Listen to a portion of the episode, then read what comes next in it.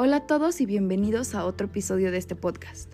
Hoy les contaré un poco acerca del asesinato de un joven homosexual afuera de una discoteca de Coruña, España. Pues bueno, su nombre era Samuel Muñiz de 24 años, quien fue golpeado por 10 individuos que le gritaban maricón de mierda, maricón, te vamos a matar, entre otros insultos. El homicidio aún no es considerado un crimen homófobo, ya que la investigación sigue en pie.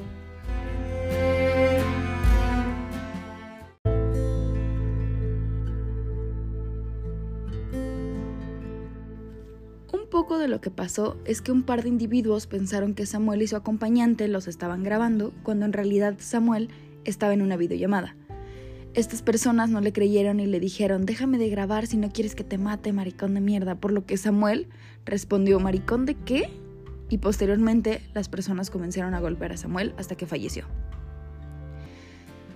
Les voy a dar un poco de datos acerca de estos delitos de odio que se han cometido en España. Según el Ministerio del Interior de España, indican que hubo un incremento del 2019 al 2018 del 8.6% respecto a los crímenes de odio relacionados con la orientación sexual o identidad de género de las personas. Además, el crimen de Samuel ocurrió unos días después del mes del orgullo gay y esto desató múltiples protestas, por lo cual el tema de los derechos de la comunidad LGBT aún era muy reciente y fresco.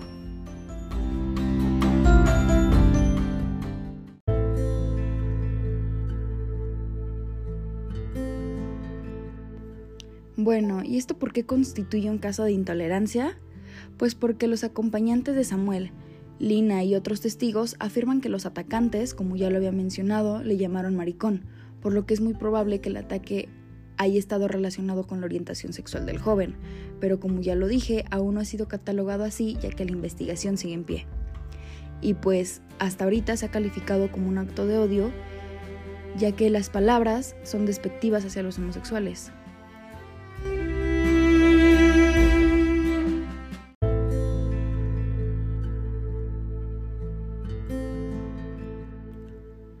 Estos argumentos son intolerantes porque ninguna persona debe de ser discriminada por sus preferencias o gustos sexuales. Y a raíz de esto, después de la muerte de Samuel, en España hubo importantes manifestaciones en contra de la homofobia.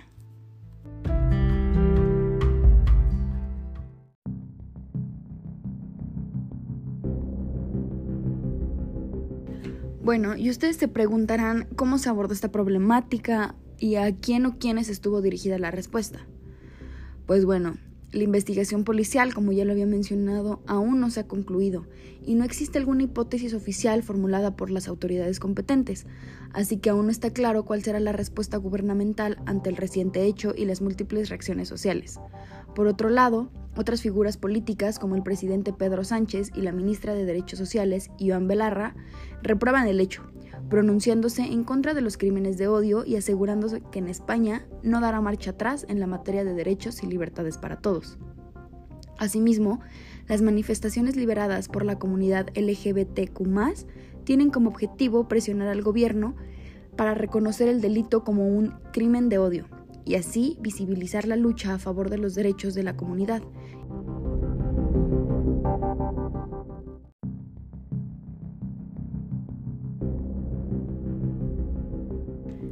Si bien este caso no, obtuvo ningún logro, ya que la violencia genera más violencia, pero sí tuvo gran impacto en redes sociales y en marchas donde cobró gran relevancia e hicieron campañas para apoyar este crimen.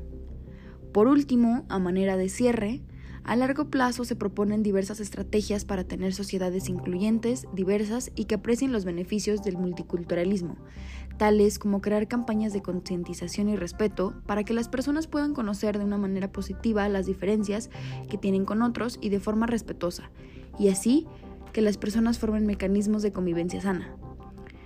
Por último, esto no tendría validez si no se comienza con una educación inclusiva, en donde todos tengamos el mismo acceso y que puedan tener una educación de calidad sin importar la religión, raza, nivel socioeconómico, costumbres, entre otros y así los niños y niñas crezcan con información inclusiva hacia los demás.